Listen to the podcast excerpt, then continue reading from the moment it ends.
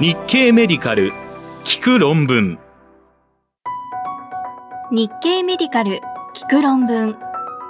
日経メディカル編集部が厳選した海外医学論文のエッセンスをコンパクトにお届けします。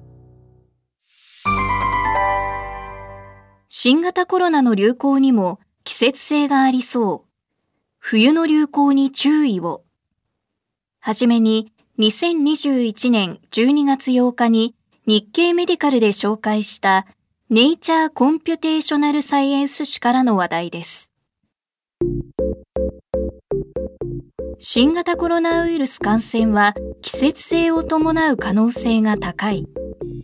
世界各地の流行状況分析で低気温、低湿度の条件で感染拡大する傾向。スペイン、バルセロナ・インスティチュート・フォー・グローバル・ヘルスの研究グループは、世界各国で観測された COVID-19 の流行第1波と第2波の状況と気象データの関係についてモデルを用いて検討し COVID-19 は気温と湿度が低い期間に感染が拡大しやすい。流行に季節性を伴う疾患だと考えた上で今後の対策を検討するべきだと報告しました。分析結果は2021年10月21日のネイチャーコンピュテーショナルサイエンス誌電子版に掲載されました。COVID-19 のパンデミックは中国武漢からの報告に始まって北半球が冬を迎えている時期に感染が拡大しました。そのため COVID-19 もインフルエンザのように気候が寒冷な季節に流行しやすい疾患である可能性が考えられます。しかし、免疫を持たない胃感染性の人々が多く存在する状況では、数理モデルが適用しにくく、パンデミック初期にはその他の行楽因子も多かったため、簡単には結論が出せませんでした。そこで著者らは、新型コロナウイルスの伝播率に気候と季節が及ぼす影響を明らかにしようと考えました。まず、新型コロナウイルスの感染が拡大しつつあったが、人々の行動や公衆衛生政策が大きく変化する前の世界の5大陸、162カ国における基本再生産数と気温、及び絶対湿度の関係をスケールディペンデントコレレーションアナリシスによる時系列分析を行って検討しました。その結果、基本再生産数と気温、湿度の間には短いタイムラグを挟んだ強力な逆相関関係が認められました。感染拡大の第1波では気温と湿度の上昇に伴って感染は縮小し、第2波では気温と湿度の低下に伴って感染が拡大していました。しかし、この関係は全ての大陸において夏には認められなくなっていました。その理由として著者らは、夏季には若者を対象とする大規模イベントが開催されるなど、行動に変化が生じたからではないかと考えています。続いて、プロセスベースドモデルを用いてイタリアのカタロニア州とロンバルディア州で報告された第1波、第2波、第3波における COVID-19 患者数と回復者数、死者数の刑事的な変化をシミュレーションしました。この分析で新型コロナウイルス感染率との関係は絶対湿度より気温の方が強かったことから電波率に大きな影響を与える要因として気温を組み入れたモデルを作成したところ、実際の患者数、回復者数、死者数の変化を予測する精度が向上しました。これらの結果から COVID-19 はインフルエンザと同様に季節性があり、低温の時期に感染が広がりやすいことを示唆しています。詳しい内容は日経メディカル聞く論文で検索してください。論文コラムへのリンク先を掲載しています。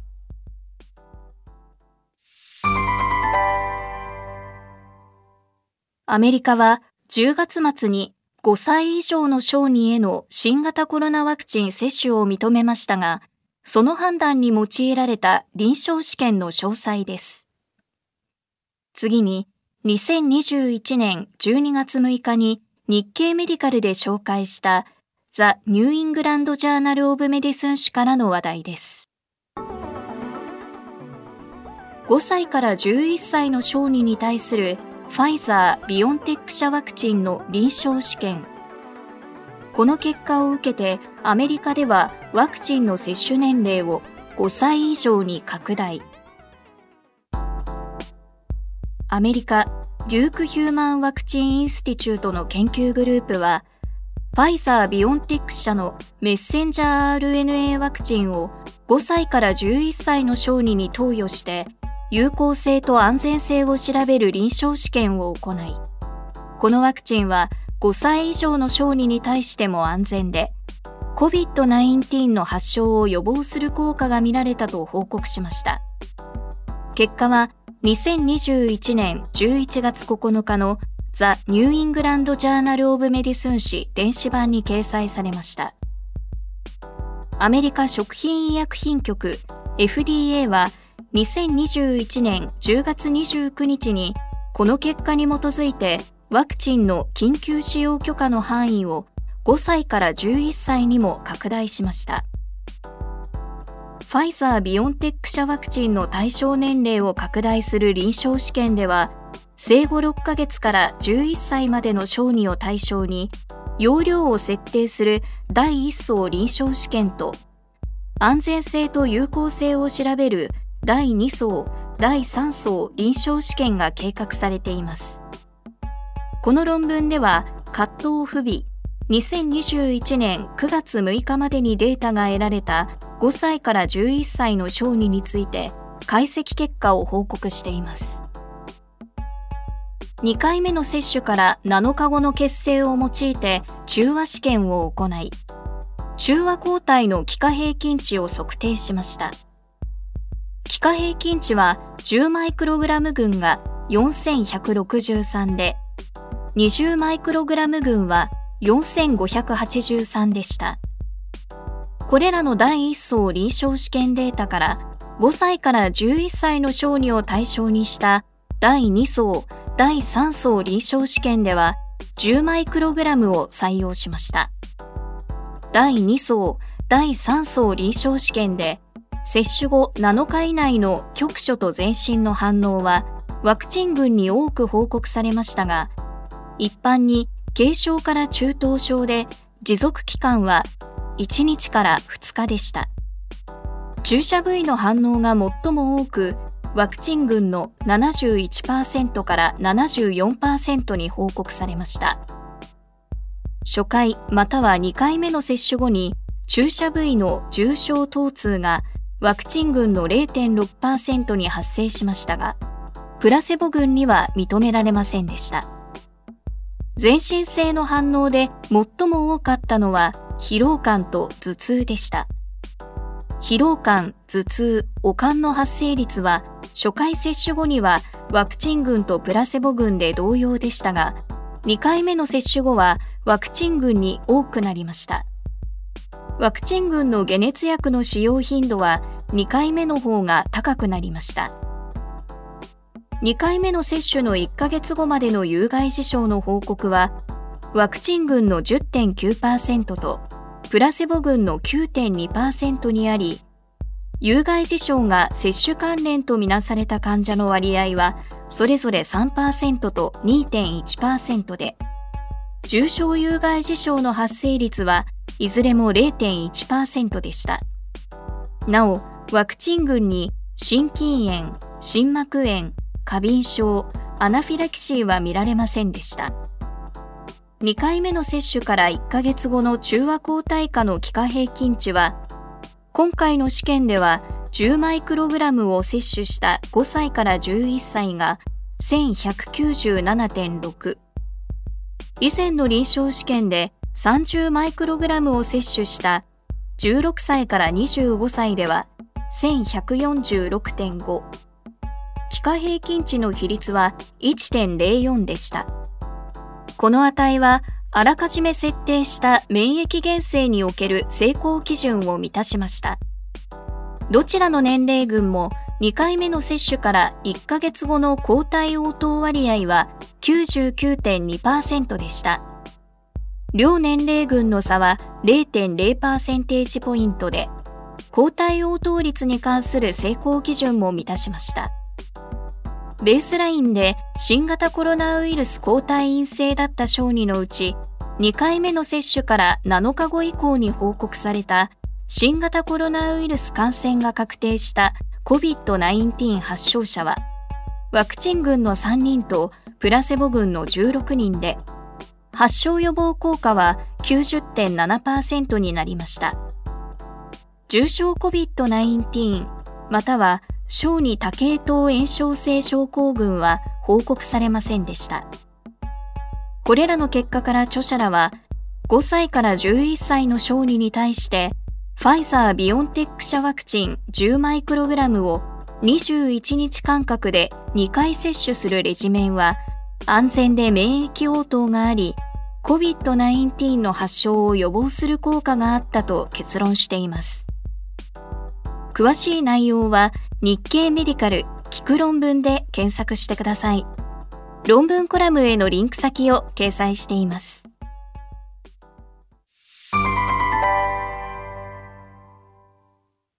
ワクチン接種率の低下により、HPV 感染率が上昇していることが、新潟市内の調査で示されました。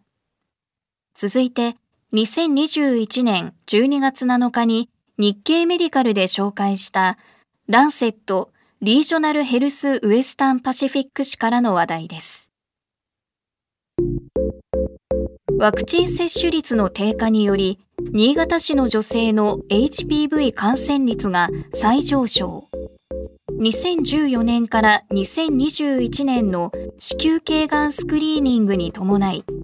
HPV16 型、18型の感染率を調査。新潟大学の関根正幸氏らは、2014年から2020年度に新潟市で子宮頸がんスクリーニングを受けた20歳から21歳の女性を対象に16型、18型のヒトパピローマウイルス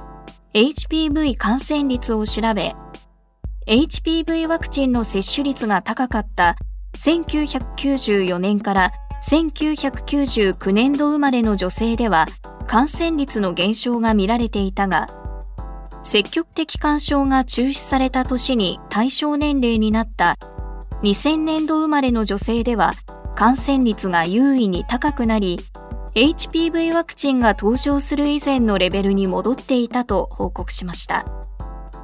結果は2021年10月21日のランセットリージョナルヘルスウエスタンパシフィック誌電子版に掲載されました。日本では2010年から13歳から16歳の少女を対象に HPV ワクチンが公費負担で受けられるようになりました。しかし、ワクチンとの因果関係が否定できない有害事象が報告され、2013年6月に HPV ワクチンの積極的干渉が中止されています。この影響で1999年度生まれの女性では68.9%が接種を受けていましたが、2000年度生まれの女性では14.3%に急減し、2002年度生まれ以降の女性では1%未満になっていました。著者らは2014年4月から2021年3月までに新潟市で子宮頸がんスクリーニングを受けた20歳から21歳の女性のデータを調べました。年度別の HPV ワクチン接種率は2014年度に20歳になった1993年度生まれの女性が30.8%で、公費負担が始まった1994年度生まれが87.8%、以後は1995年度生まれが90%、1996年度生まれが92.9%、1997年度生まれが89.6%、1998年度生まれが89.2%と高い接種率を維持していました。しかし、1999年度生まれでは42.4%に下がっていました。一方、HPV16 型、18型感染陽性と判定された女性の割合は、2014年度に20歳になった1993年度生まれの女性では1.3%でしたが、2015年度0.4%、2016年度0.4%、2017年度0%、2018年度0.4%、2019年度0.5%と低い感染率が維持されていました。しかし、2020年度には1.7%に増加していました。2015年から2019年度に検査を受けた女性との感染率の差は優位でした。2000年度生まれの476人では、ワクチン接種率は28.2%まで低下していて、HPV16 型、18型感染陽性率は2.1%になっていました。一方、1994年から1999年度生まれの女性を合わせると、HPV16 型、18型の陽性率は0.3%でした。なお、成功開始年齢と成功相手の数は1994年から1999年度生まれと2000年度生まれの間で同様でした。新潟で過去に行われた子宮頸がん検診のデータによると、HPV ワクチン接種が始まる前に、20歳から22歳でスクリーニングを受けた女性の HPV16 型、18型陽性率は2.2%だったことから、2000年度生まれの集団の感染率は、そのレベルに戻っていたことが示唆されました。詳しい内容は、日経メディカル聞く論文で検索してください。論文コラムへのリンク先を掲載しています。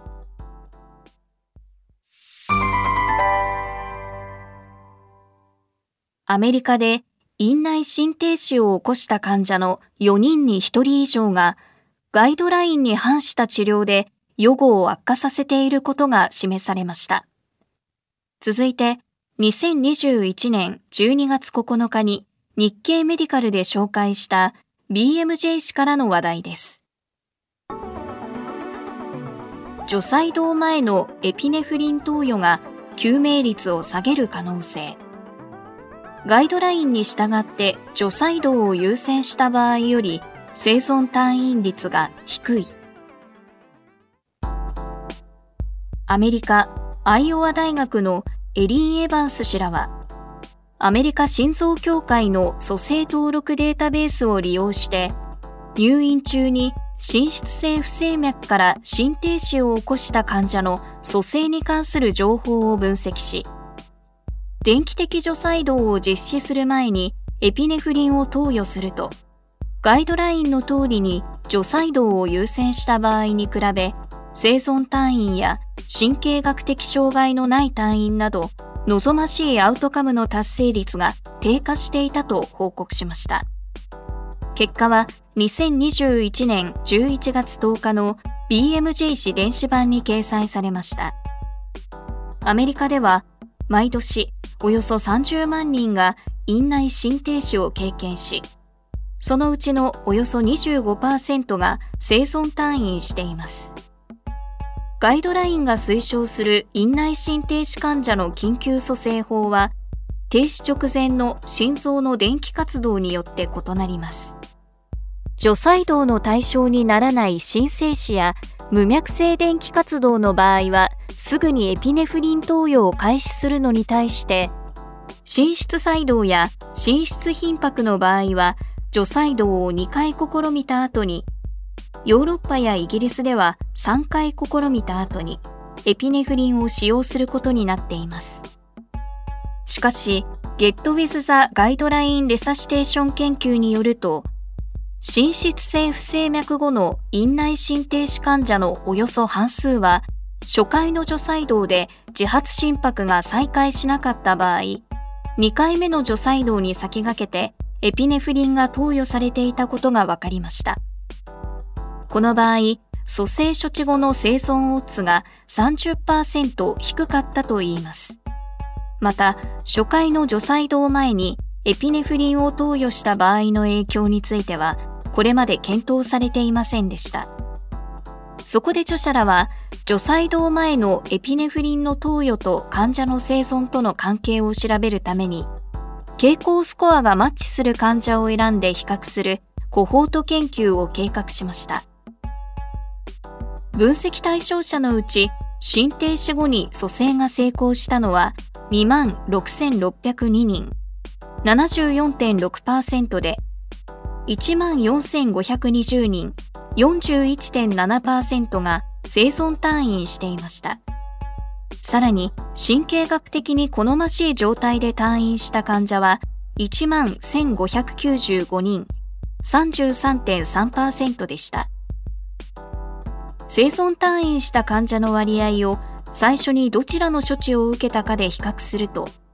エピネフリンが25%に対して、除細動は48.1%、両軍の差はマイナス23.1%で、先に除細動を行った方が高くなりました。同様に、神経学的に好ましい生存単位の割合は、エピネフリン18.4%、除細動39.2%で、両軍の差はマイナス20.8%、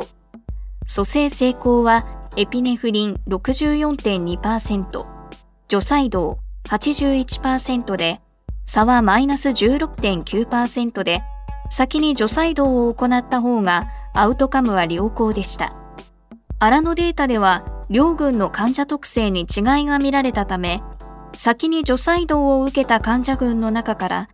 先にエピネフリンの投与を受けた患者9630人と傾向スコアが最もマッチする組み合わせを9011組、合わせて1万8022人選び出して、行楽因子を調整した比較を試みました。生存退院した患者の割合は、エピネフリンが先だと25.2%、除細動が先だと29.9%、調整オッズ比0.81で、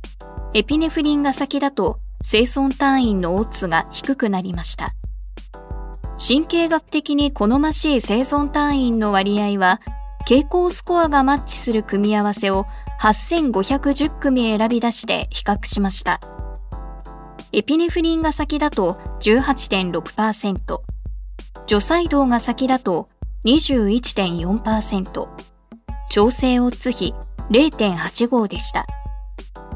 これらの結果から著者らは、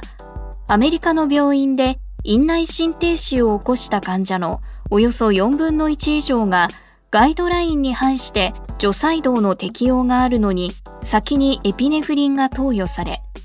先に除細動を受けた患者よりも生存アウトカムが劣っていたと結論しています。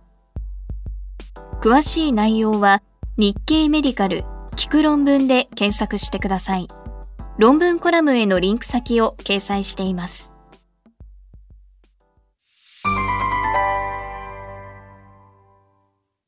睡眠中の低酸素血症は新型コロナの重症化に関連するようです。最後に、2021年12月10日に日経メディカルで紹介したジャマネットワークオープン誌からの話題です。睡眠関連低酸素血症は COVID-19 重症化の危険因子。感染リスクは増加していないが、発症後の重症化リスクは高い。アメリカクリーブランドクリニックのシンシア・ペナ・オルベア氏らは、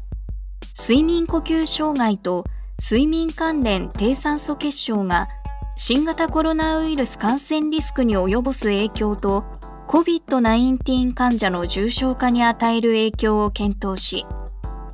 これらの疾患がない対象群に比べ、感染リスクの増加は見られないが、睡眠中の低酸素血症は重症化に関連していたと報告しました。結果は2021年11月10日のジャマネットワークオープン誌電子版に掲載されました。COVID-19 を発症した患者の重症度は様々ですが、重症化の危険因子はいくつか同定されています。COVID-19 肺炎による低酸素血症は、入院が必要になる主要な原因であり、ICU 入室や死亡率の増加とも関連しています。しかし、睡眠中に低酸素血症を起こしやすいと考えられる睡眠呼吸障害患者や睡眠関連低酸素血症が実際に新型コロナウイルス感染リスクや COVID-19 のアウトカムに影響を与えているかは明らかではありませんでした。そこで著者らは、オハイオ州とフロリダ州のクリーブランドクリニックヘルスシステム傘下の病院で、新型コロナウイルス検査を受けた人のうち、過去に睡眠ポリグラフ検査を受けて結果が分かっている成人を対象に、閉塞性睡眠時無呼吸症の有無と新型コロナウイルス感染リスクに及ぼす影響を検討するケースコントロール研究を計画しました。睡眠ポリグラフ検査の結果、無呼吸低呼吸指数が1時間に15回以上だった患者を睡眠呼吸障害と判定しました。また、睡眠関連低酸素血症、夜間低酸素血症の指標としては、酸素飽和度が90%未満だった時間が全睡眠時間に占める割合 TST90 未満を算出しました。新型コロナウイルス陽性群と陰性群の比較では、陽性群の方が睡眠呼吸障害の割合が高く、52.6%と47.5%でした。TST90 未満の割合も同様で、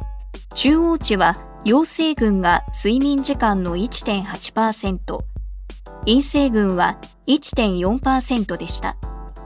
しかし、傾向スコアによる重み付けで行楽因子を調整したロジスティック回帰分析では、これらの睡眠関連指標と新型コロナウイルス陽性の間に優位な関係を示した項目はなくなりました。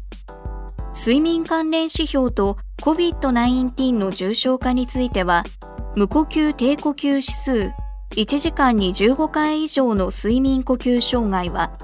単変量モデルでは重症化する患者の割合が優位に高くなりましたが、行楽因子を調整した多変量モデルでは、オッズ1.00となり、優位差はありませんでした。しかし、TST90 未満は強変数を調整しても WHO の7段階スコアの優位な増加が見られ、重症化しやすいことが示唆されました。TST90 未満の中央値が0から0.1%のグループを基準にすると、1.8から12.8%のグループは重症化のオッズ比が1.54、12.9から100%のグループでは1.55でした。睡眠中の酸素飽和度平均値が5%上昇あたりのオッズ比は0.73で、酸素飽和度が高いほどスコアの優位な減少が見られました。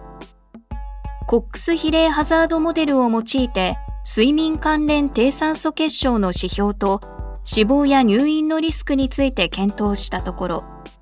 TST90 未満が1.8%を超える患者は、1.8%以下の患者に比べ、入院と死亡のリスクが31%高くなりました。同様に TST90 未満が1.8から12.8%のグループと12.8%を超えるグループを0.1%以下の集団と比較すると、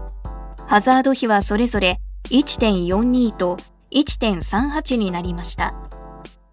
睡眠時の酸素飽和度の平均が5%上昇あたりのハザード比は0.81でした。これらの結果から著者らは、睡眠呼吸障害や睡眠関連低酸素血症は、新型コロナウイルス感染リスクの増加とは無関係だが、